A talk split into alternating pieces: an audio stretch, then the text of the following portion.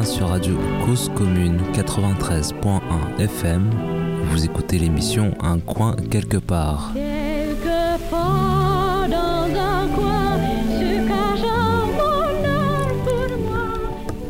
Bonjour.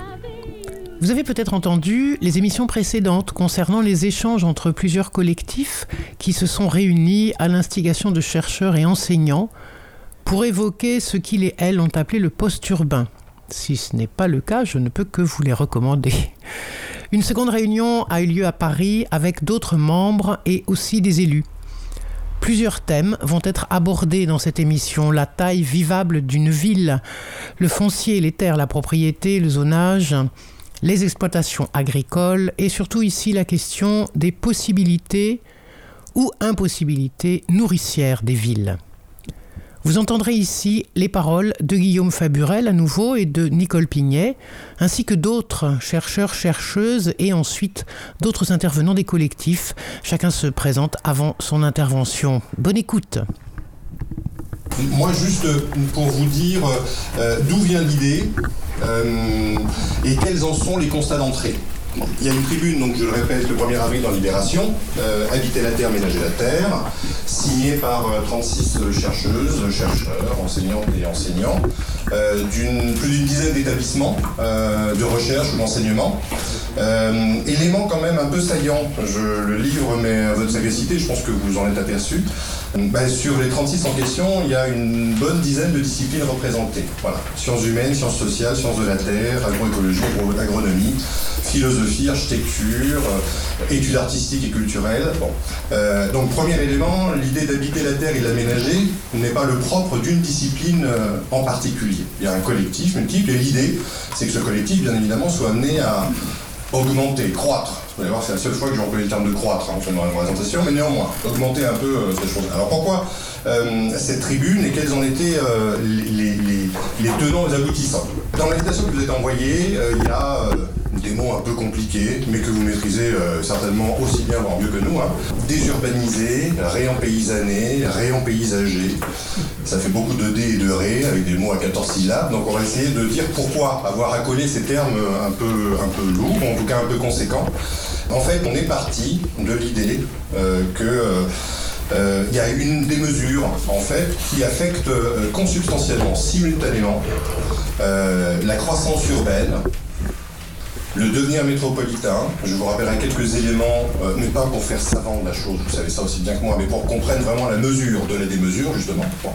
Donc simultanément, une croissance urbaine euh, qui est écologiquement, sociologiquement et autres euh, assez dramatique, et de l'autre, la réalité de l'exploitation totale des ressources, de terre, de mer, d'eau, de forêt, de vivant en général. Voilà qui est en fait consubstantielle à cette réalité-là. C'est-à-dire que euh, pour croître, polariser, concentrer toujours plus dans les espaces urbains métropolisés, il faut de plus en plus exploiter de manière mécanique et chimique l'entièreté des ressources du vivant. Donc on est parti de l'idée de cette simultanéité, de cette consubstantialité. Il y a une seule et même des mesures qui a quand même pour pouls économique et politique le fait ben, de tous être sommés de vivre dans des espaces qui sont urbanisés. La question de la ville, euh, c'est pas un petit sujet dans le temps long de nos civilisations. C'est pas une petite question dans le moment que nous connaissons métropolitain, très certainement, mais qui renvoie à des siècles, voire à des millénaires. Et le problème, c'est que cette démesure-là, qui a quand même pour point focal, pour matrice première, le fait de tous vivre aux mêmes endroits, parce que euh, c'est vanté de mérite économique, on y trouverait de l'emploi, on y ferait culture, on y ferait société, ben, ça se fait juste, alors sociologiquement, par éviction, par euh, tout un tas d'exclusions. Ça trie énormément les populations, soyons clairs, je ne vous apprends rien en vous disant ça. Voilà. Ça, ça a muté, hein, ça a changé. Il y a 40 ou 50 ans, la ville avait encore un soupçon d'accueil ou d'hospitalité. C'est de moins en moins le cas, fondamentalement les grandes villes. Mais surtout, c'est ça qui euh, préside à habiter, ménager, c'est écologiquement en fait que c'est dramatique. Donc je vous livre deux, trois petites choses, mais que vous connaissez certainement euh, mieux que moi, euh, sur les effets écologiques de l'urbanisation de la Terre. L'urbanisation de la Terre, c'est aujourd'hui 60 à peu près de la population mondiale qui est dite urbaine, annoncée à 70% en 2050 et à 80, 80% en, 2100. Pour ces 60%, c'est d'ores et déjà euh, entre 70 et 90% de toutes les consommations d'énergie de l'ensemble des pollutions, des émissions de gaz à effet de serre, de la production des déchets. Euh, ça, c'est des chiffres globaux. Veux dire, on est dans le 11e, au Maltais Rouge, à un moment donné, euh, c'est pas Dakar, c'est pas Shanghai, c'est pas Kuala Lumpur et Sao Paulo. Ok. Mais néanmoins, euh, les données dont nous disposons indiquent aujourd'hui que vous avez un autre exemple qui nous décentre peut-être, mais quoique pour dire à quel point le trépas écologique est pas loin, voire même on est rentré dans un schéma qui est quand même totalement démesuré et, irresponsable collectivement, c'est que vous avez aujourd'hui une quinzaine de grandes métropoles mondes qui s'enfoncent sous le poids du béton et du pompage phréatiques et c'est annoncé pour 19% de la population mondiale à l'horizon de 2050. Euh, alors c'est pas nous au premier chef, voilà, c'est Jakarta, c'est Téhéran, c'est Mexico, et c'est par dizaines de centimètres hein, cumulés. Euh, voilà les, petits éléments qu'on va devoir à un moment donné, euh, auxquels on va devoir faire face. Autre élément, le FMI, qui est une, officine révolutionnaire, vous en conviendrez bien volontiers, en 2100 annonce que 74% de la population mondiale, à 80% urbaine, vivra des canicules mortelles de plus de 3 semaines en cumulé par an. Un point de comparaison, c'est 2003 en France, 15 000 morts. Voilà. Des chiffres comme ça, vous en avez des dizaines et dizaines qui tendent à arriver. Et s'il s'agit d'aller sur le cas français, eh ben le cas français, c'est 50 euh, 000 morts annuels par les pollutions urbaines, c'est 3 jours d'autonomie alimentaire, c'est un différentiel thermique pour les 100 premières villes de France. 3 hein. jours d'autonomie alimentaire pour les 100 premières villes de France. C'est un différentiel thermique en période caniculaire de l'ordre de 6 à 12 degrés entre les centres métropolitains et une campagne à 30 ou 40 km en période nocturne, à un moment où les corps sont censés euh, se reposer se rafraîchir un peu. Voilà. Il y a une voilà, quiconque parlerait de durabilisme, j'y reviendrai, du solutionnisme technique, euh, dirait que ça va bien deux secondes, ce sont des fadaises ou des billevesées. On n'arrivera pas, avec toutes les propositions qu'on a sur la table aujourd'hui, sans à un moment donné poser la question de la grosseur, de la grandeur, de la croissance. Euh, donc du coup, j'embraye très rapidement. Face à ce constat, on y reviendra dans les échanges, euh, si vous avez d'autres éléments ou des éléments de contradiction, parce que, juste une parenthèse, pendant très longtemps, et là je suis bien placé pour le savoir, oui, j'ai oublié de me présenter, donc je suis géographe de formation, j'enseigne à Lyon, l'université de Lyon 2, voilà, et je travaille depuis maintenant une bonne vingtaine d'années sur la question métropole-environnement la ville est toujours été présentée comme, euh, comment dire, euh, un lieu euh, de, construction, d'émancipation. la question de, comment dire, de la, grandeur n'est jamais véritablement mise en discussion, fondamentalement. Il y, a un ineffable, il y a un indicible derrière cette chose-là. Et, pourtant, c'est un débat qu'on va devoir lancer. Des collègues étrangers l'ont déjà engagé, mais qu'on va devoir nourrir, nous, indéniablement. Les données commencent à s'accumuler. Et du coup, j'irai tranquillement vers la fin de cette petite présentation pour dire peut-être à quel ce qui nous a unis aussi dans euh, l'interpellation ou l'alerte que l'on souhaitait lancer, c'est un, le constat euh, bien évidemment, il y a des solutions. Euh, et euh, Nicole en parlera abondamment. Et c'est le sujet. Le but, c'est pas de véhiculer des passions tristes toute l'après-midi. Hein. Voilà. À, un moment donné, il va falloir aussi qu'on remette un peu de joie et de gaieté, non pas en klaxonnant en allant dans le mur, mais en, se disant qu'il y a quelques solutions à condition d'avoir un peu de responsabilité, un peu de courage. Mais le courage aujourd'hui n'est pas du côté des réponses telles qu'elles sont distribuées aux gens. Voilà. Le solutionnisme technique, j'en ai déjà parlé. La question du durabilisme et du verdissement. Enfin bref agriculture urbaine, fiducie foncière, le zéro artificialisation nette, les écoquartiers, les jardins partagés ne changeront rien fondamentalement à toutes ces réalités.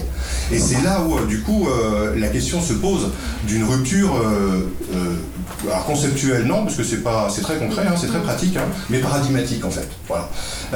on est en train de s'agiter, d'accélérer dans une roue. Il y a même le GIEC qui fondamentalement, alors pas le GIEC au sens des planétologues et des climatologues qui font un boulot extraordinaire, mais au sens de l'executive summary destiné aux politiques qui est, dorénavant depuis deux rapports adossés au rapport premier. Il est fait par des économistes de l'économie standard, soyons clairs. Et eh ben, cet executive summary nous dit la ville est la solution aux problèmes écologiques. Et elle va même, dans son appendice 4, je vous demande de regarder attentivement, jusqu'à dire que la ville est la solution, alors que pour nous c'est le problème, c'est un vrai pharmacon, hein, on confond remède et poison. Mais en plus, ils ajoutent, pour la ville c'est la solution, pour les mondes ruraux c'est la solution, pour les peuples autochtones c'est la solution. Noir sur blanc. Voilà ce que disent les collègues économistes, plutôt d'économie standard, des politiques publiques, plutôt euh, nourries à une science politique de la gouvernementalité, qui est en dehors de toute raison. Donc même le solutionnisme technique et l'entrepreneuriat de la Terre a commencé à cultiver les adresses aux politiques qui viennent de ce que l'on dénomme dans les médias un point de vue révolutionnaire, celui du GIEC. C'est éminemment problématique. Du coup, je terminerai là-dessus. Bonjour. Je terminerai là-dessus, euh, puisqu'il ne s'agit pas de faire une litanie sans fin des problèmes posés. Il conviendrait de désurbaniser pour réempaysanner, et la question du nourricier nous semble déterminant là-dedans, retrouver un peu de décence et d'humilité, de responsabilité collective, et ça ne peut, selon nous, se faire qu'en posant la question de la taille limite et de la démesure qui est la nôtre aujourd'hui. Donc il y a vraisemblablement à euh, déconcentrer un peu les tailles, à euh, relocaliser certaines activités. Il y a euh, indéniablement, à un moment donné, à décentraliser les formes d'action. Voilà, localement, dans les territoires, des choses se font. Il n'y a pas besoin toujours de passer par Paris, là où on est aujourd'hui, en toute cohérence, bien évidemment. À décroître aussi, bien évidemment. Voilà, c'est des termes comme ça qui euh, mériterait de retrouver euh, un peu d'allant dans les débats et de susciter un peu de questionnement euh, collectif, c'est-à-dire de penser une autre géographie. Voilà, une géographie du vivant. Il y a un moment donné, on ne va pas pouvoir continuer à tous nous entasser dans officiellement 22 métropoles ou à l'échelle mondiale 600 villes qui ont dépassé le million d'habitants, 50 agglomérations qui viennent de dépasser le 20 millions d'habitants. Je termine là-dessus. Une ville comme New York sort de terre tous les, tous les mois sur Terre. Voilà ce que ça donne, le rythme d'urbanisation planétaire. Donc du coup, la question de l'accès à la terre, euh, des cultures paysannes, du nourricier, du soin, de l'habité et du vivant, c'est vers ça qu'on aimerait aller et mettre en débat euh, cet après-midi. Je sais la parole à Nicole. Merci Guillaume. Oui, bonjour à toutes et à tous. Donc Nicole Pigné, j'enseigne l'écosémiotique, c'est proche de l'éco-anthropologie, hein, euh, à l'université de Limoges. Alors, euh, dans la continuité euh, de, l'introduction de Guillaume, on peut euh, interroger les liens qu'il y a entre les manières de percevoir les territoires, manières d'en parler, et donc les mots pour le dire, MOTS, et manière de les façonner, ces territoires. Et par exemple, quand ils sont réduits, territoires ruraux, territoires urbains, à des espaces, des surfaces dites utiles. On connaît bien hein, euh, la PAC, la surface agricole utile. Et en ville, les zones, zones commerciales, zones résidentielles, zones quartiers d'affaires, etc. Eh bien, euh, tous ces espaces se transforment en euh, surfaces où bêtes et gens, arbres et rivières ne valent plus que comme données, s'ils valent encore quelque chose, données servant à alimenter les flux des marchés mondiaux. Alors il en résulte les guerres que l'on connaît, hein, guerre de la terre, guerre de l'eau, euh, guerre de l'air, guerre entre voisins, etc. et guerre de l'énergie. Bon, donc il ne s'agit plus de société nourricière, mais il s'agit bien de société mortifère.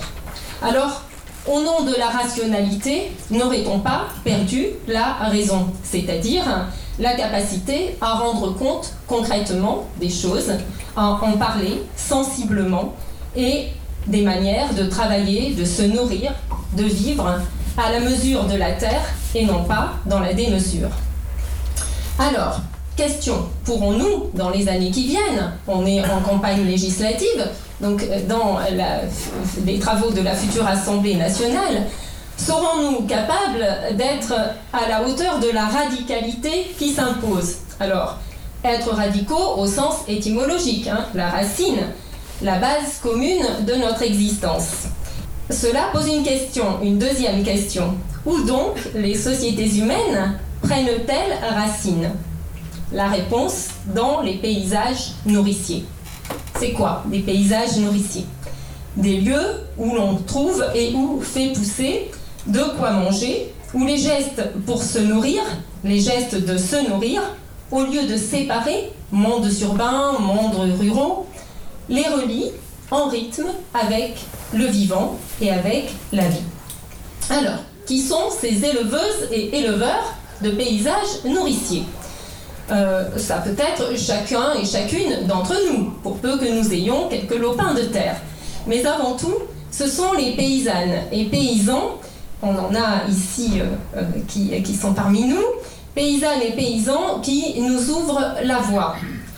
Pourquoi? Eh bien, ils nous invitent avec eux à payser les quartiers, les villages, c'est-à-dire à en faire des pays où l'on se nourrit de bonne nourriture et en même temps l'on se nourrit de paysages, de liens sociaux. Et on fait pousser de quoi manger, mais dans un geste qui n'est pas contre nature. On est donc là en concrescence, croissance, croître avec le vivant, plantes, animaux, humains, grandissent temps commun. Alors, les paysannes et paysans nous enseignent chez eux, la culture culturelle, ce désir créatif d'où poussent les paroles, les arts, les techniques, les gestes émergent des champs, des prés, du rapport aux marais, au contact de la vie végétale, animale, domestique comme spontanée. Alors se nourrir en paysan et en paysan, faisant païs, devient alors, pour les campagnes comme pour les villes, des gestes qui réveillent, c'est-à-dire qui nous sortent de l'anesthésie ambiante. Pourquoi? Parce qu'ils réconcilient habiter, travailler, enseigner avec les rythmes de la vie. Alors, question, les orientations politiques prises par la nouvelle Assemblée nationale, mais également à toutes les échelles du territoire, que ce soit euh, qu'on commence par les maires des petites communes et puis euh, les communautés de communes, etc., départements, régions. Donc toutes ces échelles des territoires, euh, eh pourrons-nous prendre la mesure sociale, la mesure écologique, la mesure culturelle, la mesure économique, évidemment, de ce que nous enseignent les paysages nourriciers.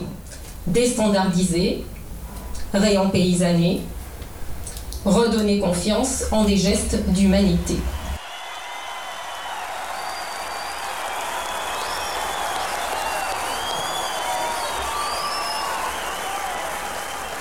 La notion de pays, cela se porte à l'intérieur de chacun, comme la conscience.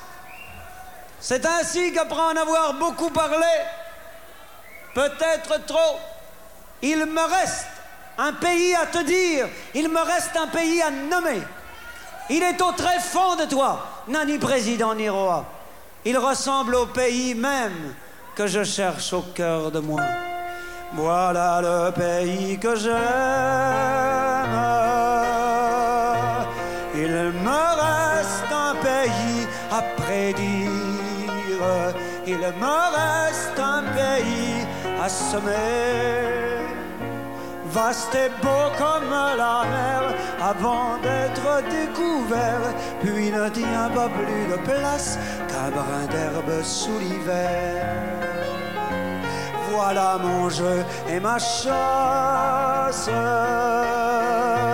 Il me reste un pays à produire, il me reste un pays à trouver. C'est un pont que je construis de ma nuit jusqu'à ta nuit pour traverser la rivière froide obscure de l'ennui.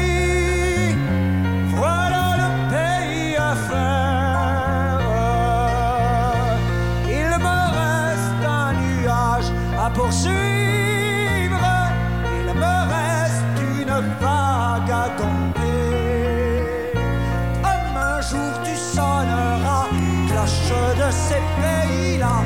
Sonner femmes, joueuses et cuivre, c'est notre premier repas.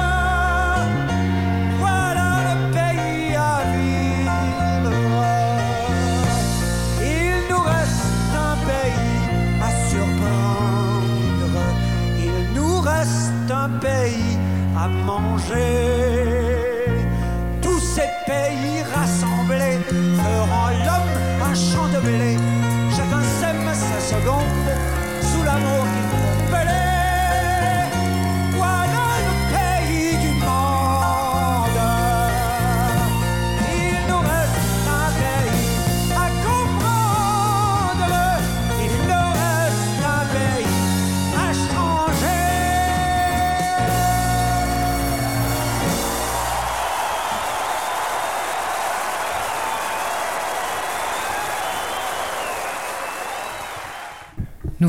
d'entendre Gilles Vigneault, vous l'avez reconnu, il me reste un pays. Nous retournons dans la salle des échanges à propos du poste urbain. Et notamment, on commence avec Gilles, jardinier paysagiste. Gilles, Alors je préfère dire euh, que je suis jardinier. Je préfère dire ça que paysagiste. Le jardinier, lui, peut faire des paysages. hein. Le paysagiste n'est pas du tout obligé d'utiliser le vivant. Alors que le jardinier, oui. Paysagiste, il peut faire du paysage avec euh, du béton. Euh, moi, je donne une préséance au vivant, donc je dis je suis jardinier. La question qui est posée euh, dans le thème d'aujourd'hui, elle renvoie pour moi à une histoire paysagère effectivement que j'ai vécue, que j'appelle l'inversion du paysage. Toutes les parties commodes pour les machines sont devenues des sortes de paysages uniformément plantés. Il n'y a plus de haies, il n'y a plus d'arbres, il n'y a plus rien, les machines ont tout rasé. Les parties incommodes, elles, ont été abandonnées. Et c'est devenu des forêts. Quand on fait rien dans notre métier, ça c'est assez rare, mais un peu de métier qui fait une forêt. On est utile à tous dans ce cas-là. Et on a une masse boisée forestière qui est bien supérieure à celle d'un siècle, heureusement qu'elle existe, parce que euh, ce serait pire finalement, les conditions climatiques dans lesquelles on vit. Dans la partie exploitée, et dans la Creuse où j'habite, on a donc ces deux modèles. Et la partie ouverte et exploitée, on a assisté à la désertification humaine, très peu de monde puisqu'il y a des machines, sur beaucoup plus de surface. C'est les machines qui font le boulot. Un endettement considérable pour tous ceux qui sont dans ce cas de figure parce que les machines et les produits, les hangars et tout ça, c'est très cher. L'obligation, et c'est ça le pire à mon avis, de se décérébrer, se robotiser pour obéir et de façon à accepter, ou à plutôt à recevoir, les primes de la PAC. Parce que si on ne fait pas ce que la PAC vous dit, on n'a pas les primes. Mais il faut pouvoir rembourser. Mais on ne peut pas rembourser même avec ça. Donc on se suicide. 400 suicides par an ou quelque chose comme ça. Pourquoi ne parle-t-on jamais de ça? Ah C'est totalement inhumain. Et en plus de ce travail mortifère à fond, il y a évidemment toute la destruction de la diversité. Les refuges de diversité aujourd'hui sont de plus en plus réduits et sont justement dans les territoires mixtes où on a des friches et des boisements et quelquefois des marais, des choses comme ça. Mais dans tous les autres espaces ouverts et sous la pression de la culture à fond, il n'y a plus rien. Rien. Un sol est mort. Vous ne voyez plus une taupinière dans un sol cultivé. Parce que la taupe, elle n'irait pas chercher quelque chose, il n'y a rien à manger. Donc ça, c'est des, situations qui sont absolument tragiques, hein, parce que nous dépendons, nous tous, de la diversité. Nous sommes les derniers d'une chaîne de prédation. Et nous ne nous, rendons pas compte que nous, sommes en train de nous suicider en, faisant, en, exerçant notre, notre, activité de cette façon-là. Cela dit, on obéit aux lois du marché, mais on pourrait désobéir en disant non, on ne fait pas ça. On sait pourquoi on ne fait pas ça. Il est urgent aujourd'hui de dire on n'obéit plus du tout à ces lois qui vous interdisent euh, l'utilisation des PNPP. Vous savez ce que c'est? Vous, vous savez. Tout le monde ne sait pas. Purin d'ortie. Produit naturel peu préoccupant. Mais comme le purin d'ortie. Il faut croire que ça préoccupe quelqu'un. Bon, c'est juste un accès à la gratuité. On vous interdit l'accès à la gratuité. Mais on, est aujourd'hui euh, obligé de, désobéir, mais aussi en même temps de changer de mode de vie. Parce que malgré tout, on a été rodé et habitué à la consommation. Moi, chez moi, j'ai un bouquet, un bouquet de brosses à dents. Parce qu'il y a des gens qui abandonnent leurs brosses à dents. Mais pourquoi ils en ont tant de brosses à dents J'ai toujours pas compris. Hein. Alors je les mets comme ça en bouquet. Ils ont, ah voilà, il y a une brosse par dent. Donc il faut beaucoup de brosses. bon, peut-être réfléchir à la chose. Mais c'est comme ça, quoi. Je ne suis pas sûr que ce que j'ai sur moi m'appartienne parce que je, récupère des trucs que les gens abandonnent. Parce que voilà, parce qu'ils en ont trop. On a trop de vêtements, on a trop, on a trop de tout, quoi. Et quelquefois de voitures même. Bref, on doit changer de mode de vie hein, pour des questions qui sont absolument évidentes. Mais en ce qui concerne le. Ça, c'est pour tout le monde, évidemment. Mais pour le paysage, disons, rural et exploité du point de vue agricole et horticole, il y a aussi beaucoup à faire et tous ceux qui ont changé aujourd'hui, qui sont passés en bio, sur des surfaces plus petites, parviennent à vivre, ne sont plus dans le stress, vous pouvez leur parler.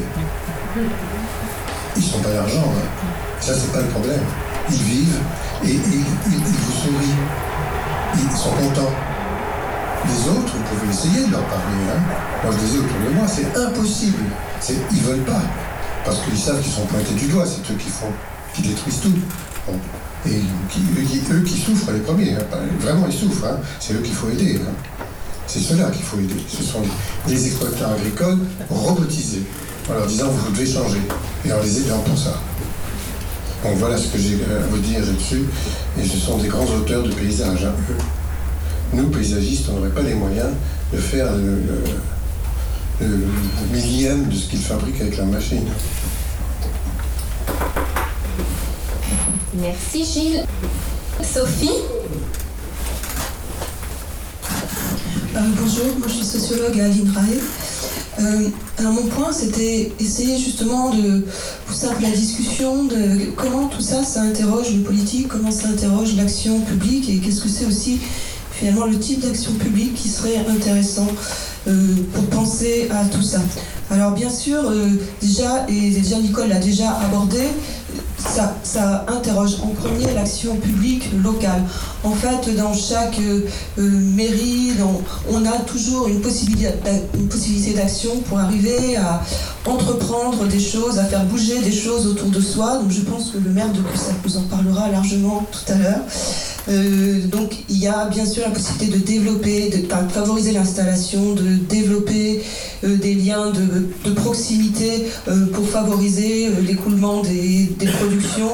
Mais ça interroge aussi le, champ de la planification. Alors bien sûr, il y a les, PAT, mais pas uniquement les PAT. En fait, ça interroge comment tous les, différents niveaux de planification sur lesquels on peut agir, que ce soit les PLU, PLUI, les, les, les SCOT, et de favoriser cette intégration euh, plus grande entre l'urbain et, le rural. Mais il y a déjà beaucoup de choses qui se font, beaucoup d'initiatives extrêmement intéressantes, mais ce qui est certainement un point, si on veut adopter le point de vue radical auquel nous, euh, auquel nous invite euh, Nicole, c'est vraiment se forcer à qu'est-ce que c'est les caractéristiques d'un territoire du point de vue d'une agriculture nourricière. Qu'est-ce qu'il faut pousser dans ce territoire pour arriver à faciliter, favoriser une agriculture nourricière et paysanne? Et là, on peut aller beaucoup plus loin que ce, que ce, que, ce que, ce que l'on fait déjà. Et puis, c'est aussi s'intéresser au tissu euh, social qui est euh, en jeu. En fait, il y a des jardiniers amateurs, et puis il y a des paysans professionnels, et puis il y a surtout tout un continuum dans le domaine du maraîchage entre ces deux mondes. Et, peut-être y a-t-il aussi des choses sur lesquelles il faut se pencher à ce niveau-là, peut-être aussi aider à, ce que des jardiniers amateurs qui seraient peut-être prêts à franchir le pas, comment est-ce qu'on pourrait les aider à peut-être nourrir 10 familles, 15 familles, 20 familles? Et là, du coup, une fois qu'on a dit tout ça, on se rend compte que au-delà du niveau local, il y a bien un niveau au-dessus sur lequel il faut euh, arriver à s'interroger à un moment donné. Ça interroge aussi le national à deux niveaux. Déjà, il s'agit d'arriver à mettre en réseau toutes ces initiatives qui existent au plan local. Rien que les échanges qu'on a pu avoir entre nous avant le début de la réunion ont bien, déjà montré. On, disait, mais toi, tu connais telle expérience, tu connais telle expérience. En fait, il en existe déjà des, tas. Et donc, ça invite vraiment à une mise en réseau au niveau national sur lequel on pourrait s'interroger sur tous ces différents laboratoires d'expérimentation mais ça invite aussi à une réflexion plus à fond sur qu'est-ce que c'est qu'une agriculture nourricière, de favoriser une agriculture nationale au niveau nourricier, donc évidemment en termes de priorité au niveau euh, national, mais aussi à ce qu'on défend au niveau euh, européen.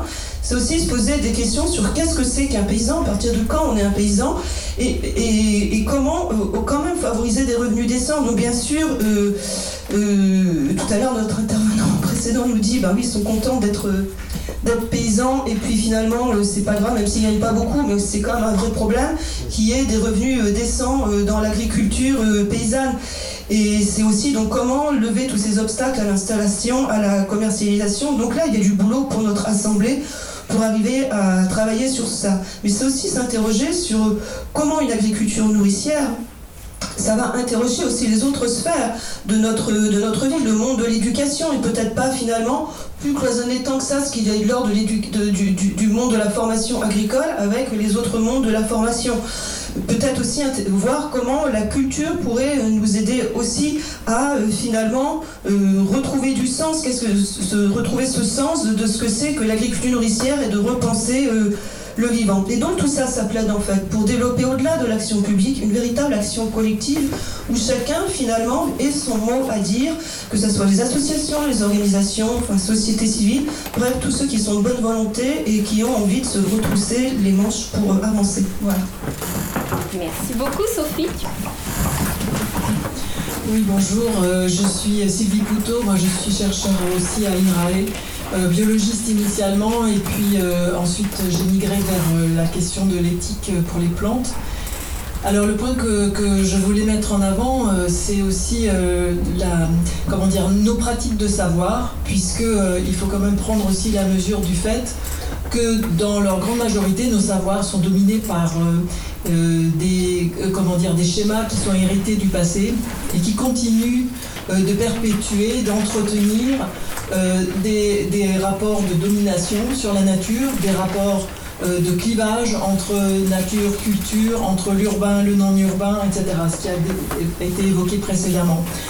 Alors, en fait, nous sommes tellement colonisés que finalement, nous nous en rendons même pas compte. Donc c'est ça, il y a des problèmes de, comment dire, d'automatisme, de conditionnement euh, sur lesquels il faut se, pencher. Juste un exemple, si on prend la notion de limite planétaire, on peut l'aborder euh, en, envisageant la Terre comme un système euh, thermodynamique dont il faut régler les paramètres, ou bien, ce qui est différent, on peut l'envisager comme un organisme vivant dont il faut prendre soin et qui nous est apparenté et dont notre survie dépend. Donc dans les deux cas, on est dans des schémas totalement différents, mais finalement on ne se rend pas compte à quel point le premier euh, a envahi déjà nos imaginaires. Alors je pense que la plupart des signataires de, cette tribune euh, universitaire euh, partagent cette idée qu'il faut de retravailler leur rapport à, leur, discipline, leur pratique de savoir, que ce soit en travaillant de l'intérieur des disciplines, mais aussi à la lisière des disciplines, dans l'interdisciplinarité, ou même en allant vers des formes beaucoup plus participatives euh, d'interaction euh, dans des schémas euh, transdisciplinaires. Alors, ce n'est pas seulement des questions de comment on construit ces savoirs, comment on les produit, comment on les mobilise aussi pour le conseil, pour l'action publique, mais c'est également les questions de formation, parce qu'aujourd'hui, on a besoin vraiment d'élargir la base d'appropriation de, ces enjeux et de ces transformations des savoirs. Donc il y a un très euh, et ça c'est pas dans 20 ans, dans 30 ans, c'est tout de suite. Donc comment on peut aussi euh, aujourd'hui aller vers euh, des actions en faveur de la formation, que ce soit la formation initiale des jeunes, que ce soit la formation continue, que ce soit le soutien à la reconversion en, des parcours professionnels, ou même on pourrait imaginer sur la base d'un volontariat d'aller vers des services civiques qui se feraient sur un petit pourcentage du temps de travail. Alors, on a aujourd'hui besoin de nouveaux profils, de nouveaux acteurs qui soient des catalyseurs de changement, qui soient euh, vraiment des bâtisseurs de culture, des bâtisseurs de civilisation, et euh, on en a besoin euh, de manière urgente et de manière très large. Merci Sylvie.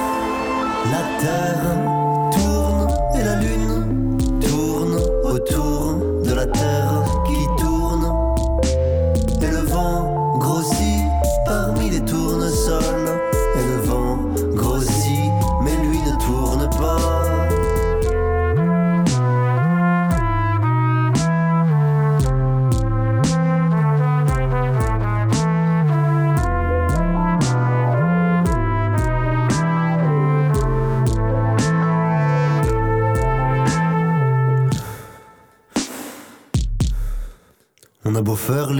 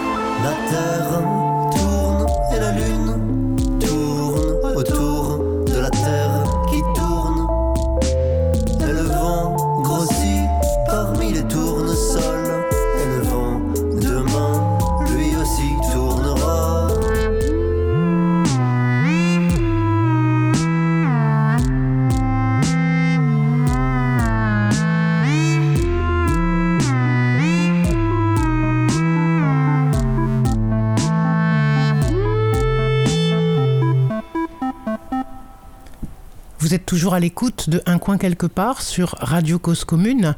Après cette pause musicale avec euh, Oscar Les Vacances, tourne en rond, nous poursuivons avec de nouvelles interventions et notamment celle de Dominique, maire de Cussac. Alors, euh, le moment est venu de donner la parole aux euh, personnes politiques euh, du monde politique à différentes euh, échelles, euh, élues et ou candidates, qui ont accepté notre invitation. Le moment est venu également de préciser que nous avons convié à cet échange, à cette rencontre, tous les mouvements politiques. Voilà. Nous allons donc accueillir Dominique Fédieux, euh, qui va se présenter euh, de lui-même. Euh, Benoît Biteau, à ses côtés. Léa Balage, oui, qui est représentée par, je ne connais pas votre nom du coup. Lila Djelali, je suis également adjointe comme Léa Balage, mais côté 20e. Mm, Très bien.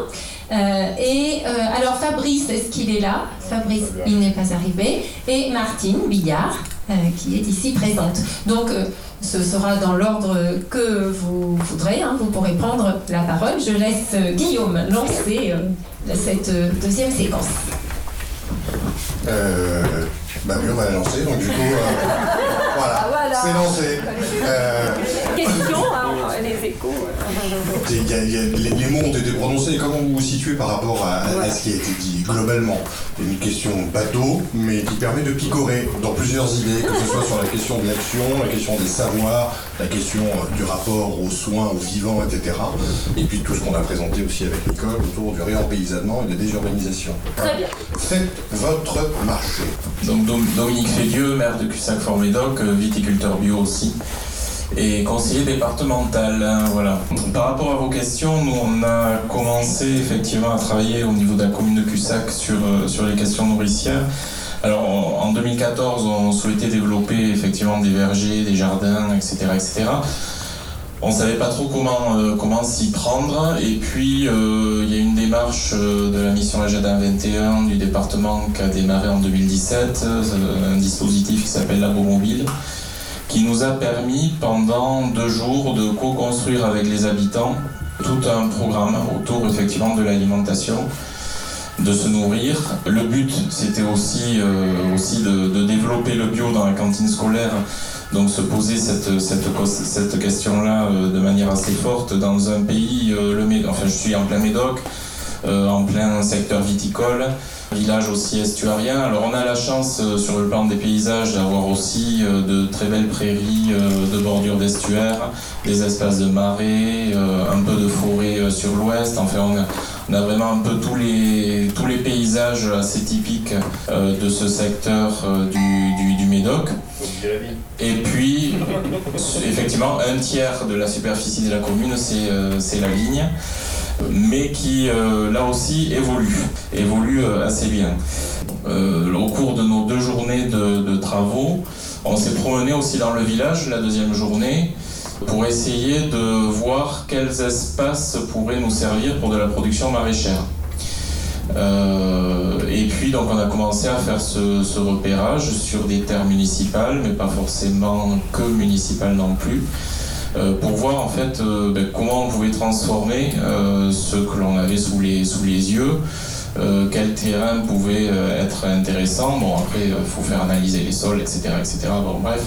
Il faut, regarder aussi où on met les, pieds, y compris dans nos communes qui sont euh, enfin, on est une commune rurale, mais on est une commune aussi périurbaine. Euh, on a 2200 habitants. On n'est pas si loin que ça de, la métropole bordelaise et, euh, ces dernières années, effectivement, la population a plutôt, a plutôt beaucoup, beaucoup augmenté. donc on a fait cette, promenade dans, le village, on a fait ces repérages. Donc ça c'était en novembre 2017 et puis finalement au mois de mai 2018 on a embauché un maraîcher bio au sein de nos services techniques euh, pour en fait créer une régie agricole parce que dans le village on n'avait pas de maraîchers. Euh, aux alentours, les maraîchers bio existants euh, vendaient déjà, avaient déjà leur marché et n'étaient pas forcément très intéressés par, la restauration scolaire qui, a ses spécificités aussi, puisque on ne fonctionne pas toute l'année euh, donc il y a aussi euh, ces, problématiques de, de, morte saison, entre guillemets, qui tombent en plus en plein pic de la production. Donc ce, qui est un paradoxe aussi. Euh, mais voilà, donc c'est vrai que c'est un marché qui manquait parfois d'attrait. Aujourd'hui, ça c'est en train de bouger aussi. Il y a d'autres organisations qui se mettent en place mais euh, il y avait cette, euh, cette question-là. Donc euh, au départ, et puis on a un fort sur la commune qui est propriété communale, 24 hectares en bord d'estuaire qui est composé à la fois de, bah, du site du Fort Médoc, forteresse Vauban, de prairies attenantes et d'une forêt de frênes naturelles qui depuis 60 ans personne ne la trouble, donc elle mène sa vie comme elle entend. Euh, avec euh, de la nivole d'été, euh, des parterres de nivole d'été, enfin tout un tas de, choses assez intéressantes qu'on a pu identifier. Et dans cet ensemble-là, ben, on a commencé par implanter un verger, donc avec le, conservatoire végétal régional d'Aquitaine, donc une centaine d'arbres fruitiers donc est en train de, se développer progressivement. On a euh, ensuite créé un premier jardin partagé euh, en centre-bourg, dans un, jardin euh, de ville, on pourrait dire, autour de, 750 mètres carrés de, terrain. ce qui nous a permis de, démarrer une mobilisation aussi citoyenne, puisque finalement les gens qui... On s'est rendu compte que la, question du jardin était très intergénérationnelle dépasser beaucoup de clivages sociaux, entre guillemets, parce que ça peut intéresser euh, beaucoup de monde d'horizons très divers et euh, de classes sociales très, très différentes euh, aussi. Donc on s'est rendu compte aussi que c'était un thème fédérateur, que finalement, autour de se nourrir et autour de, l'acte de produire, on, arrive à, faire communion, en fait. Bon. et on arrive vraiment à rassembler euh, au-delà euh, effectivement euh, de, ce que l'on peut connaître dans, nos cercles habituels d'action associative ou, ou autre.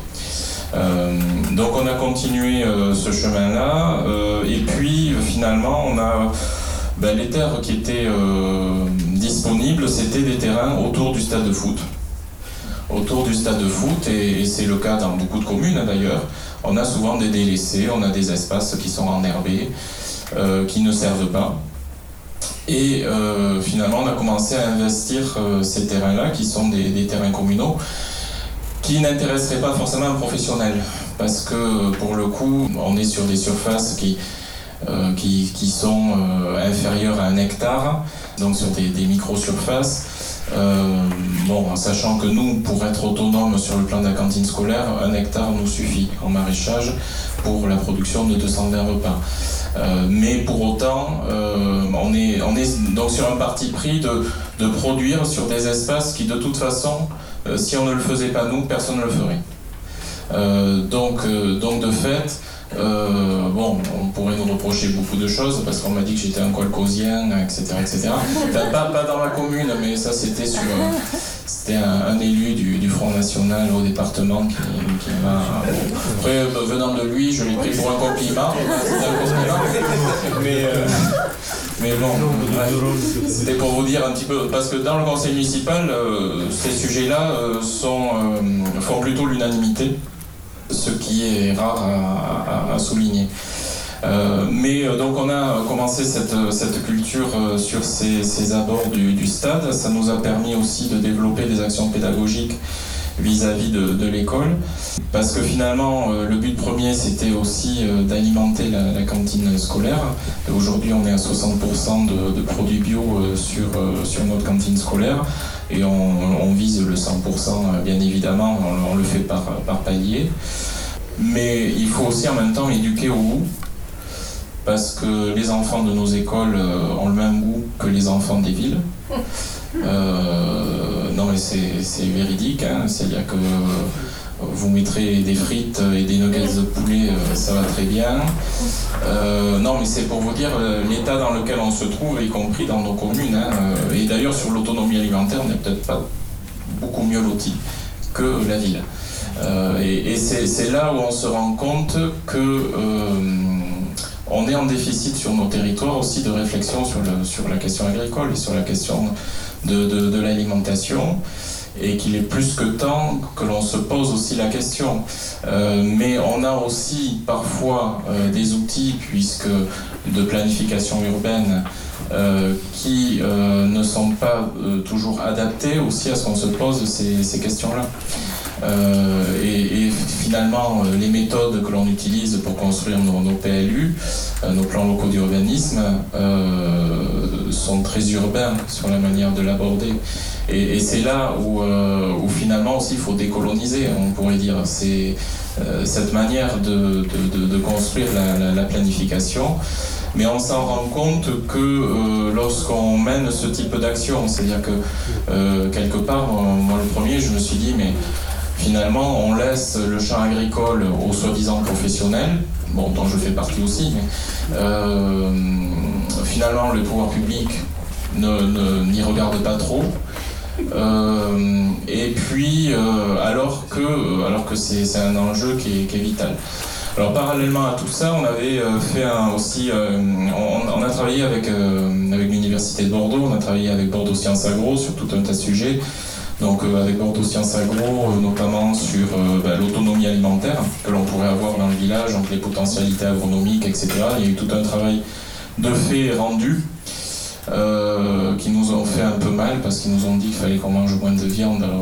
bon, chez nous, c'est vrai que c'est un, peu, c'est un peu problématique, même si on a beaucoup d'élevages extensifs qui sont plutôt positifs sur tout un tas de, de plans, mais Bon, c'est vrai que quand on commence à nous dire qu'il faut manger plus de graines et plus de légumes, euh, on, fait peut-être une tête un peu bizarre, bizarre mais bon, je le dis avec le sourire, mais c'est vrai que c'est euh, culturellement euh, c'est compliqué pour, pour nous. bref, ça c'était la, petite aparté. donc on avait mené une, une, enquête auprès de la population. on s'était aperçu qu'il y avait un, un, grand appétit pour créer son propre jardin potager qu'il y avait eu en fait des, il y a eu des ruptures quand même de, transmission sur ces sujets-là, y compris chez nous. Euh, donc le fait justement finalement notre jardin partagé devient aussi ce lieu de transfert de connaissances, ce lieu d'échange et ce lieu d'appui euh, pour euh, des gens qui voudraient démarrer du maraîchage bio chez eux. Et on s'en sert comme, comme tel. donc, mais aujourd'hui, on a 20 à 25% des familles du village qui font leur jardin potager. Pendant le confinement, on a même fait un drive de plants potagers. et tous les ans, on fait des ventes de, de plants potagers euh, qui, euh, qui remporte quand même euh, beaucoup de, succès. on a d'autres actions à, mener. On a, créé on a fait aussi, on a mis par écrit un, projet alimentaire territorial à l'échelle communale. Et là encore, je, redis tout l'intérêt des, projets alimentaires territoriaux, certes, mais qu'il faut arriver aussi à décliner à l'échelon communal parce que c'est l'échelon de l'action concrète. alors que l'échelon intercommunal, parfois euh, peut paraître éloigné. Euh, il y a des élus locaux qui ne s'emparent pas de ces sujets parce que c'est l'échelon intercommunal. Euh, et qu'à un moment donné, il faut arriver à embarquer le plus de monde possible, du citoyen au décideur, sur ces questions alimentaires. et, peut-être justement, si on a de, on va dire, des grands documents de planification ou d'orientation qui, qui, sont valables sur, sur des territoires, il faut aussi qu'on aille au plus concret. Euh, parce que sinon on n'en reste que sur des bonnes intentions qui euh, ne feront que grossir les placards euh, des uns et des autres sans, sans se traduire sur le terrain par des actions concrètes. Très, non, très sincèrement, j'ai une tendance autonomiste très forte. Et, et, et quelque part, il faut, je pense, que chacun aussi dans nos lieux, on permette aussi ce, développement.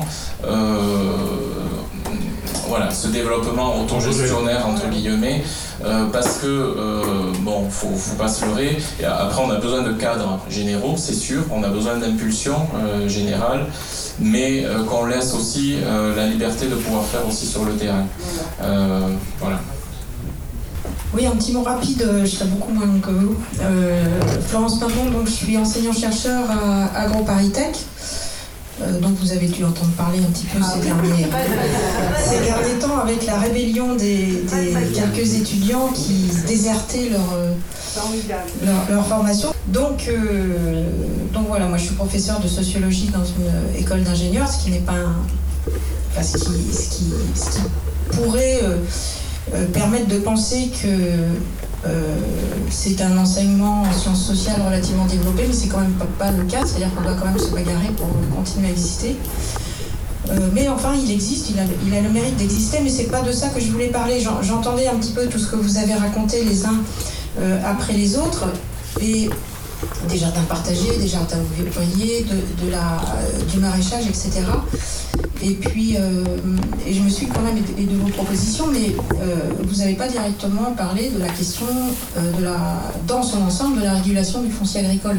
Alors, avec la PAC, évidemment, on y a fait, vous y avez fait référence, puisque la PAC, elle provoque, en fait, de par le fait qu'elle elle accorde des aides à l'hectare qui ne sont pas, qui ne sont pas comment dire, sans plafonnement d'une part. D'autre part, que les revenus effectivement des agriculteurs d'une façon générale ont quand même, ont quand même dégringolé.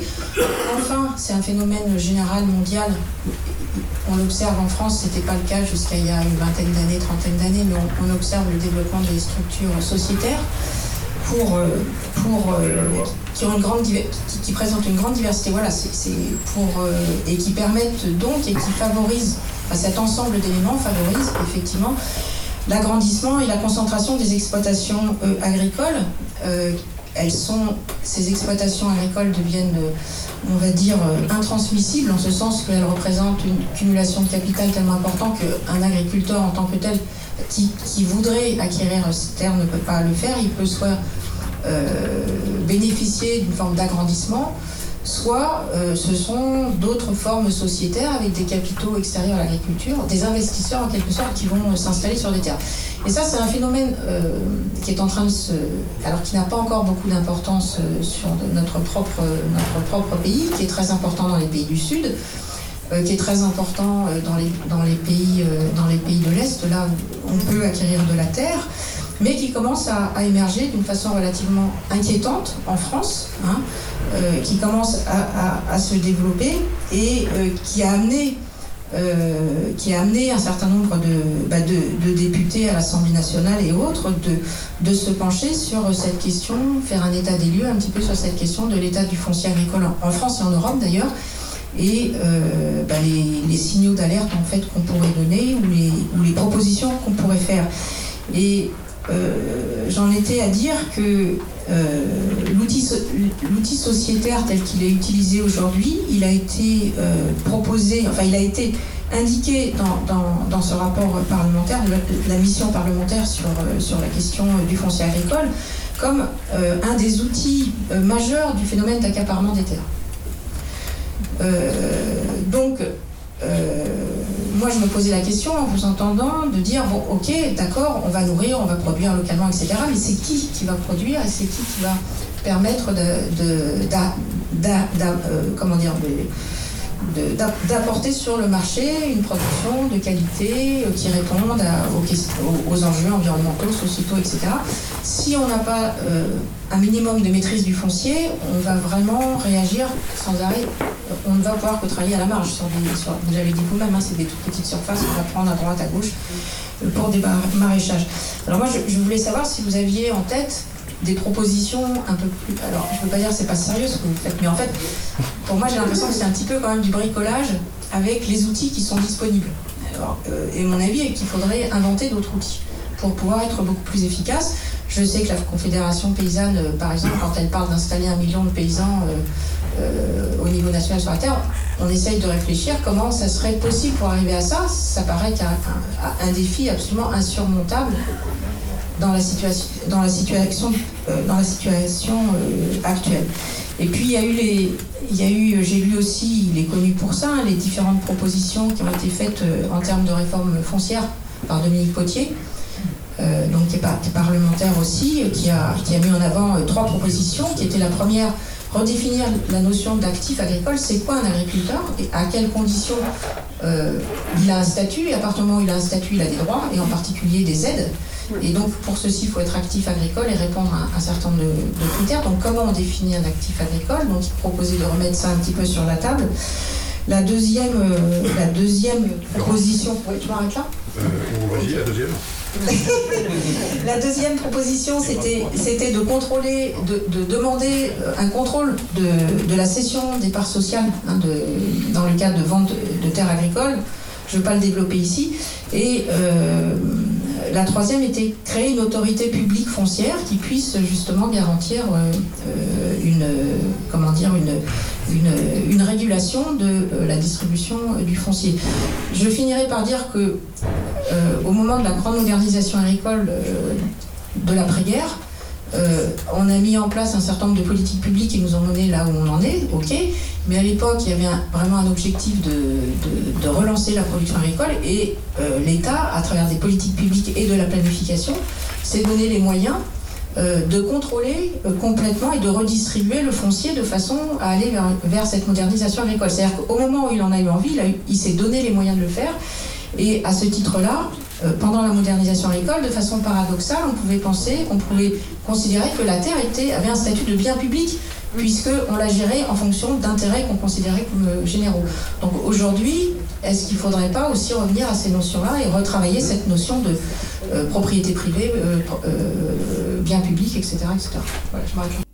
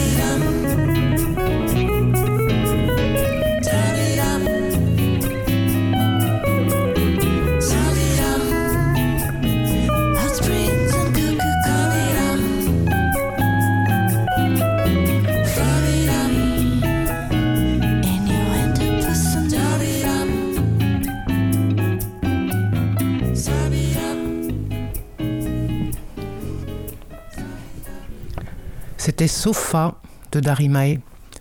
Vous êtes toujours dans l'émission Un coin quelque part sur la radio Cause Commune et on poursuit avec euh, les invités divers et variés, des élus et d'autres du collectif Post-Urbain. Merci. Euh, donc, comme il y a des questions posées, je vais être euh, vigilant sur le temps de réponse, parce qu'il y a d'autres personnes qui aimeraient prendre la parole, mais la question vous a été posée. On va commencer par vous.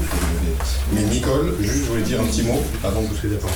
Merci. Oui, effectivement, euh, cette question euh, que, que pose Florence et, tout ce qui a été euh, dit auparavant, euh, c'est important que dans nos échanges, on ne perde pas le lien avec euh, la nécessité, nécessité qu'il y a à envisager les villes autrement, hein, le poste urbain, comme dit Guillaume, plutôt que le poste humain.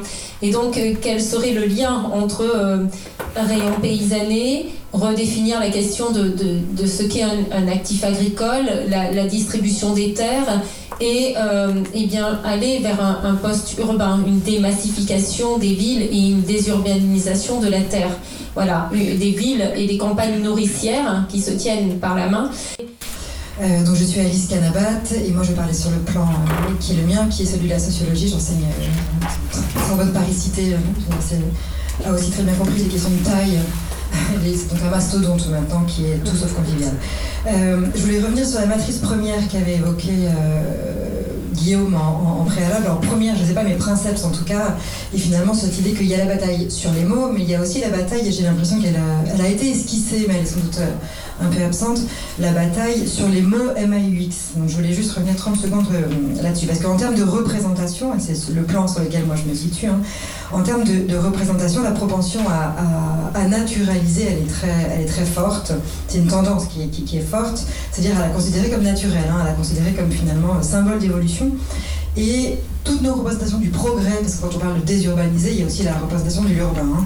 Toute notre représentation du progrès, avec, euh, enfin, auquel on attache d'autres attributs, hein, la sacro-sainte innovation, innovation frugale maintenant on parle euh, fonctionne finalement comme un rouleau compresseur euh, injonctif, donc avec des injonctions qui sont, euh, qui sont attachées. Donc c'est pas que des mots, c'est aussi toute une, euh, tout un cloisonnement. Alors le mot a été lancé, hein, un cloisonnement, mais aussi un conditionnement.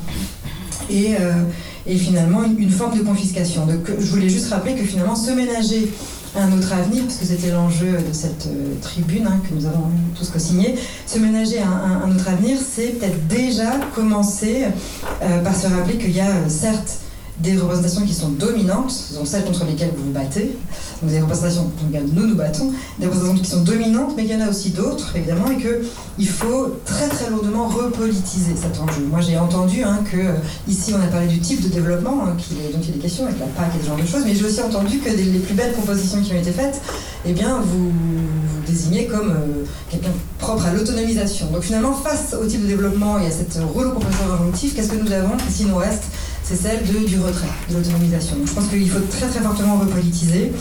Et euh, on va souvent croiser, il faut le préciser aussi ici, une écologie qu'on va, qu'on va dire cosmétique, une écologie qui souvent se prétend comme non contraignante, euh, non punitive, elle est, elle est digeste celle-ci. Euh, bon. Et le deuxième point qui est directement relié, et j'en aurais presque terminé, c'est que finalement, en acceptant que soit naturalisée cette représentation, donc en naturalisant ce récit, on naturalise de fait avec hein, une, certaine marge, de l'histoire. Euh, et il y a une amnésie très très forte, une cécité qui s'y rapporte. On peut par exemple rappeler que le passage à une agriculture intensive, qui, euh, est incompatible avec les limites planétaires, hein, comme on dit souvent, eh bien, elle est assez récente. Donc se rappeler, on cherche à me faire peur. Attends, je vais pousser la voix, on n'a pas besoin de toute cette C'est pour l'enregistrement. Peut-être qu'elle nous invite alors. Donc juste rappeler que le paysan des, des, euh, des années 30, hein, donc c'était vraiment euh, avant-hier, il émettait très peu de carbone, je le dis à des gens qui s'y connaissent bien mieux que moi, hein, il utilisait très peu d'engrais, et que donc il faut sans doute, un, s'inspirer de, de ces moments où nos pratiques étaient, on pourrait dire, inoffensives, ou en tout cas respectueuses, euh, pour y instituer eh euh, d'autres rapports euh, à la terre, d'autres manières de vivre, d'habiter, etc. Et que finalement, Guillaume, quand tu évoquais tout à l'heure le surproductivisme, le, solutionnisme technologique, eh bien, il faut sans doute encore davantage, d'un point de vue politique, publiciser, c'est-à-dire vraiment rendre public, continuer à, instruire hein, le fait que ça a des impacts, et ça a des, ça a des impacts qu'il nous faut jauger à l'aune des vies, euh, des vies endommagées que ça occasionne. Et donc, encore une fois, j'insiste, hein, évidemment, je ne sais plus qui l'a dit tout à l'heure, re- savoir que ces savoirs doivent être euh, euh, réinterrogés, tous les savoirs qui s'y rapportent, mais aussi finalement aider, euh, moi c'est le plan qui m'importe le plus, à la bifurcation culturelle. Et donc il n'y a pas qu'une question de mots là-dessus. hein.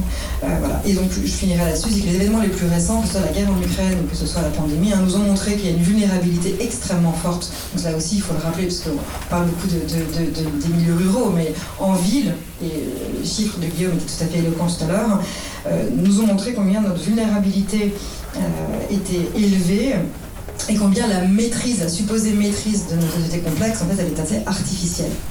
Euh, voilà, et donc développer des techniques du discernement, le mot est très beau et celui-là aussi il y a plusieurs, euh, c'est des mots assez longs.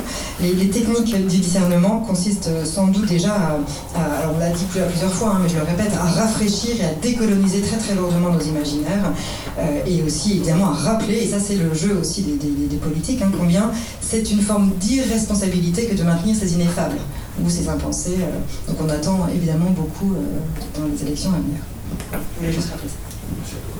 Ça.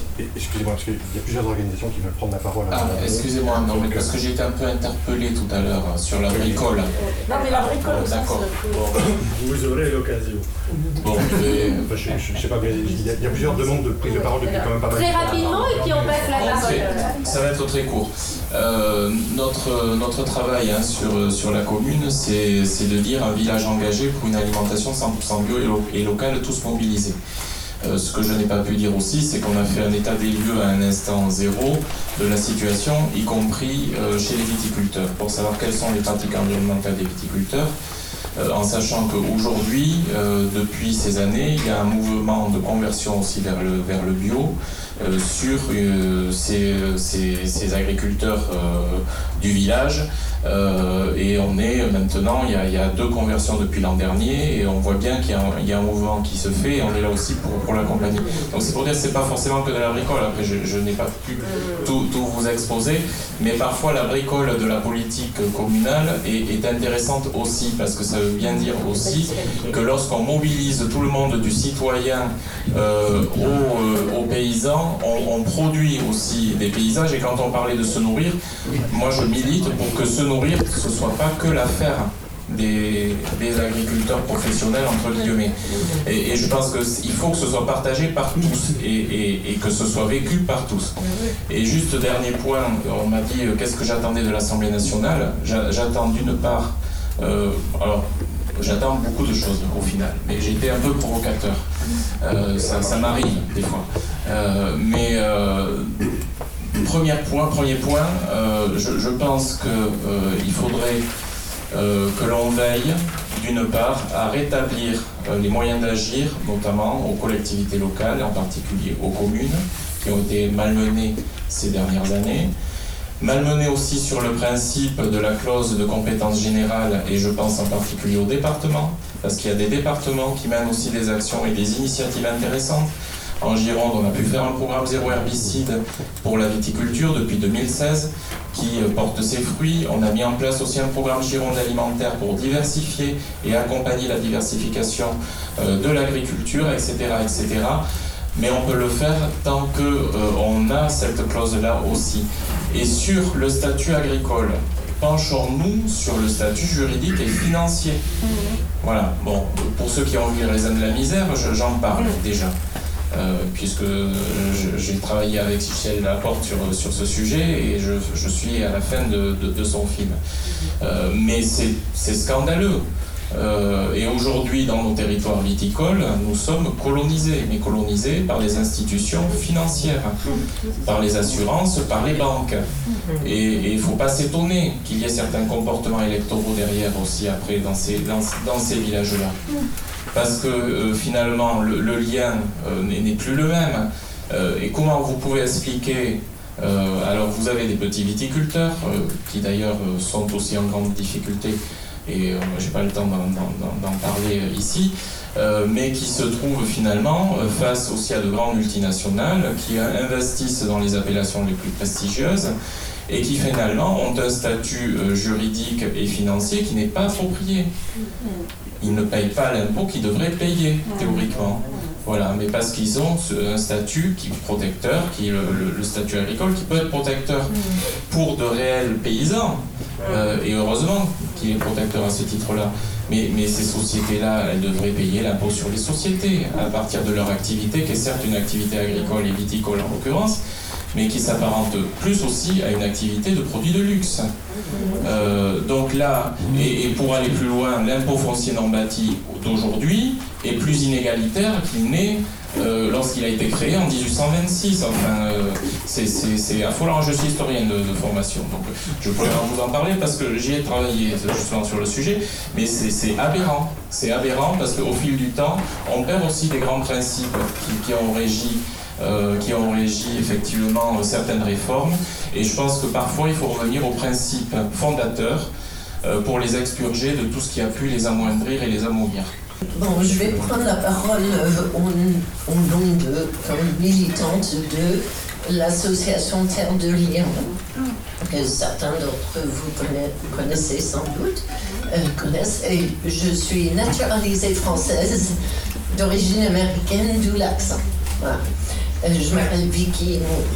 Euh, donc je voulais rebondir juste sur ce côté très positif d'exemples qui existent. Il y a les exemples de communes qui se bougent et qui font quand même une différence à leur échelle.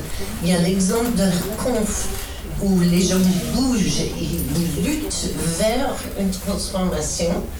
Euh, il y a le problème du foncier et les terres de liens essaient de lutter dans ce sens en faisant avec l'épargne militante et solidaire, souvent des citadins et des citadines d'ailleurs, pour acheter le foncier, le sortir du, en payant le prix juste aux fermiers. hein, en payant le prix, parce qu'il y a tout ce problème de, de beaucoup de paysans ou de fermiers qui comptent sur la vente de leurs terres pour leur retraite. Comme ils ne sont pas payés convenablement pendant leur vivant, ils n'ont pas d'épargne. Donc la terre, c'est leur garantie d'une retraite euh, vraiment paisible. Donc, euh, le but de Terre des Liens, c'est d'acquérir ce foncier, de sortir de la, de la spéculation, de le mettre en relation avec des porteurs de projets euh, bio, respectueux de l'environnement, les bailleurs, euh, et donc euh, de faire la, transition, la transmission de l'activité nourricière des terres et pour Terre de Liens, je crois que c'est environ 70% des porteurs de projets sont ce qu'on appelle des NIMA, non issus du milieu agricole. Parce que souvent les enfants des paysans, euh, ils ont vu trimer leurs parents à un tel point qu'ils ne veulent pas reprendre la ferme. C'est tragique. Parce qu'un paysan, il met quelque part sa vie dans sa- la terre qu'il. On dit qu'il travaille, mais qu'il préserve aussi si- s'il a des pratiques vertueuses. Bref. Euh, donc, je voulais mettre le doigt sur le problème de la, du passage à l'échelle. Il faut qu'on passe à une autre échelle. Et quand on dit les solutions existent, on a des exemples de choses qui marchent, de choses qui vont dans le bon sens. Et pour moi, le changement politique est extrêmement nécessaire et urgentissime pour permettre ce passage à l'échelle. Très rapidement, euh, Jacques je suis ici pour la plateforme pour une PAC, dont la Confédération paysanne est membre. euh, rejoins complètement les propos qui ont été dits. Et je voudrais seulement dire qu'on a besoin de politique de régulation, de politique de politique publique, et on a besoin de politique de régulation foncière, mais de régulation du marché. Voilà. Donc ça, rejoint complètement les, propos qui ont été, euh, qui ont été avancés. J'en dirai pas plus parce que la, la question est très complexe, mais je crois qu'il faut aller vers cette politique, vers, vers ce travail de d'élaboration de politique de régulation, à la fois sur le plan foncier et sur le plan des marchés. Oui, bonjour, Mathieu Calam, je travaille pour une fondation qui soutient pour notre PAC Terre de Liens. Bon, je ne fais pas le détail. Euh, ça fait longtemps qu'on suit ces questions euh, agricoles, bien sûr, et au-delà de ça, ça m'intéresse que ce soit lié à la question de la métropolisation. Euh, simplement pour dire que quand on, parle de la métropolisation, on parle de la métropolisation en France, avec l'idée que, qui anime encore nos gouvernements qu'il faut métropoliser pour résister dans la mondialisation. Euh, la question n'est pas complètement triviale, c'est-à-dire que euh, même si je comprends bien que nous on veut pas, il y, a une réalité historique qui est très très ambiguë et dont on voit euh, les effets se développer maintenant, c'est que les métropoles sont des centres de pouvoir. Et à l'heure actuelle, une des questions qui est en train de se poser quand on évoquait le foncier, notamment en Europe centrale, c'est qu'effectivement des capitaux internationaux sont en train de s'installer. En fait, l'Union, pour reprendre les travaux de Benoît d'Aviron, euh, si vous voulez, l'ordre colonial est un ordre euh, d'échange inégal et notamment d'échange inégal de biomasse. C'est-à-dire le pauvre envoie sa biomasse, y compris sa biomasse humaine à travers les esclaves, vers le centre qui consomme de la biomasse. C'est euh, Amsterdam, euh, c'est la Rome antique, etc. Et c'est toute l'Europe globalement au, au 19e siècle, jusqu'à cette découverte par les Allemands qu'on pouvait utiliser la biomasse fossile, les hectares fossiles que sont charbon, pour augmenter euh, la productivité et nourrir le métabolisme croissant, euh, là où tout devient liquide selon la, la- la formule, à Chicago, etc. Bon. À quoi on assiste à l'heure actuelle, c'est que les Européens de plus en plus subventionnent à travers la politique agricole des exploitations qui vont exporter leur biomasse vers la Chine. C'est-à-dire qu'on est en train de subventionner l'échange inégal. Alors, l'échange inégal, c'est pas beau, et de subventionner un échange inégal qui vous est défavorable, là c'est carrément absurde, c'est stupide. Les deux types d'acteurs qui sont en train de se confronter, donc, c'est les acteurs de la filière. Et si vous discutez avec les gens de la filière lait, je ne parle pas du comté, hein, de filière lait de masse, euh, pour aller jusqu'au bout de l'absurdité du système, ou la filière porc ou la, f- euh, ou la filière poulet, leur rêve c'est de pouvoir que le marché chinois se développe. Hein, c'est ça tout le narratif. Donc ils on peut dire qu'on a déjà une extraversion de l'agriculture, une partie de l'agriculture européenne, qui d'une certaine manière est déjà intégrée à l'économie monde euh, asiatique. Donc on voit qu'on a un enjeu, si vous voulez, géopolitique derrière qui n'est pas du tout trivial. La réponse, on l'a dit, c'est notamment euh, la montée en puissance des territoires, puisque les acteurs de la filière sont, sont déjà en partie intégrés à l'économie monde chinoise, et donc la réponse, ce sont les territoires. Sous quelle forme? On sait bien que l'Europe n'est jamais arrivée à, à, atteindre le niveau fédéral, donc là, on a une question cruciale, c'est comment on articule euh, de la commune à l'Europe une politique d'ensemble. Et là aussi, la question n'est pas triviale parce qu'on rentre dans un monde où être une puissance va être nécessaire pour résister euh, aux autres puissances. Ce qu'on peut dire, en tout cas de manière certaine, et tout ce point de vue-là, je ne suis pas du tout un défenseur du gouvernement Macron, ma fille est institutrice, donc vous comprendrez que...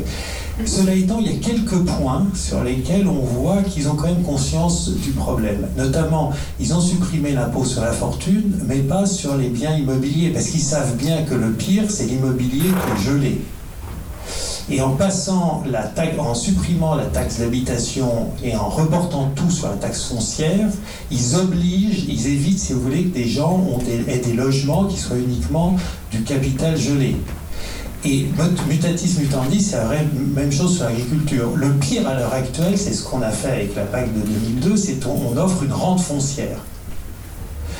La seule solution pour que les gens euh, euh, n'aient pas envie d'accumuler des terres, c'est qu'effectivement détenir la terre coûte cher. Et ça, tous les, historiens qui connaissent les histoires des empires, ils disent bien que le problème, c'est au moment où les propriétaires fonciers arrivent à échapper à l'impôt. C'est ça qui fait le, les cycles d'effondrement de l'empire chinois, c'est ça qui fait l'effondrement de l'empire byzantin. Donc en fait, il y a un enjeu majeur, mais qui est très difficile à expliquer, parce que personne n'aime l'impôt, à commencer par les petits paysans, c'est qu'en fait, l'impôt foncier élevé est favorable aux petits. Mais évidemment, c'est très difficile à rendre politiquement, parce que personne n'aime payer l'impôt. Et convaincre tout le monde qu'il faut avoir un impôt foncier, qui d'ailleurs répond à une idée très simple, qui est que la terre, en fait, n'est produite par personne, elle n'appartient à personne. Donc, en fait, c'est une location un impôt foncier élevé, c'est une location qu'à l'individu qui prend la terre, le loue, à ce propriétaire commun qui est la nation, en fait. Voilà, c'est ça. Et il y a un narratif à faire là-dessus. Mais c'est sûr que si on continue, alors on voit très bien, c'est très très clair en Roumanie, euh, euh, etc. Le phénomène là est lancé et on a déjà des gouvernements qui sont extrêmement liés à cette économie monde. Et je ne sais pas quelle est la situation de notre gouvernement. Mais notre gouvernement semble-t-il encore des vérités d'être une grande puissance. Donc des fois c'est débile, mais on peut activer ça pour leur dire que ce serait pas bien de ne pas être satellite. Et pour finir, n'oubliez pas que la colonisation ne s'est jamais faite avec justement juste des blancs qui tapaient sur des noirs. La colonisation, c'est la capacité d'utiliser les groupes sociaux dans les groupes qu'on colonise contre les autres. Voilà. Et les Chinois n'ont rien oublié et beaucoup appris. Les Russes faisaient partie des colonisateurs. Les Chinois ont une mémoire de coloniser. Ils ont bien mieux observé ce que c'était de subir l'impérialisme. Ils en ont tiré plus de leçons que les Russes, visiblement. Nous arrêtons ici pour aujourd'hui. Cette heure et demie d'intervention sur le poste urbain. Une seconde partie sera diffusée prochainement. Terminons avec euh, Snowflake, A Foolish Game. À très bientôt.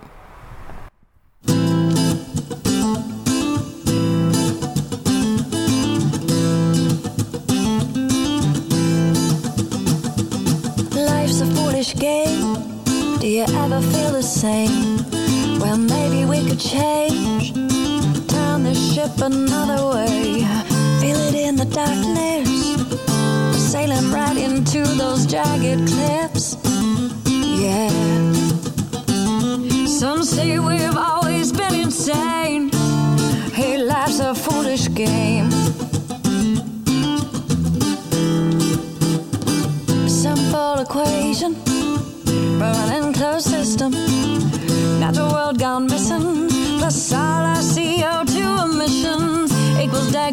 Degradation.